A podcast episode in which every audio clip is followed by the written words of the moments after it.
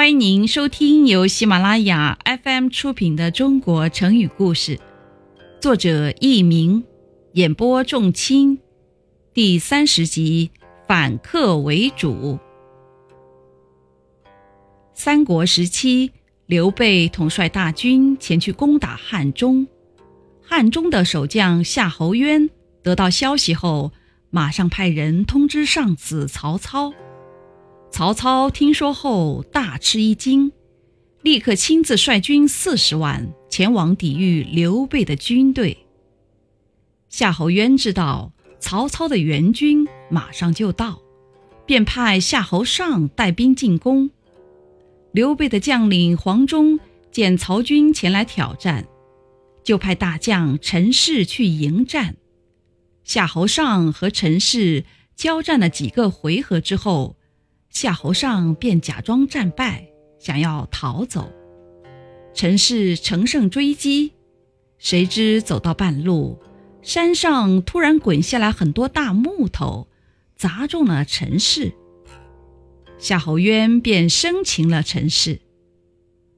黄忠听到部下的报告后，连忙去和谋士法正商量。法正说：“夏侯渊这个人很浮躁。”有勇无谋，我们可以采取步步为营的办法，激励军队向前推进，然后引诱夏侯渊来战，从而捉住他。这就是反客为主的战法。听众朋友们，您正在收听的是由喜马拉雅 FM 出品的《中国成语故事》。黄忠采纳了他的建议，将阵地稳步向前推进。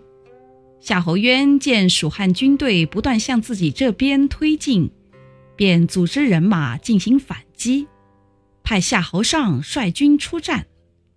结果夏侯尚与黄忠一交手就被活捉了。夏侯渊非常生气，出兵包围了黄忠的军队，还破口大骂。可是任凭夏侯渊怎么辱骂，黄忠就是不出战。时间慢慢过去，曹军越来越疲惫。这时，黄忠突然出战，夏侯渊来不及防范，被黄忠一刀砍成了两段，曹军大败。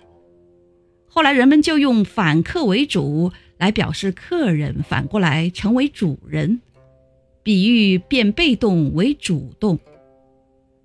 听众朋友们，本集播讲完毕。感谢您的收听，再会。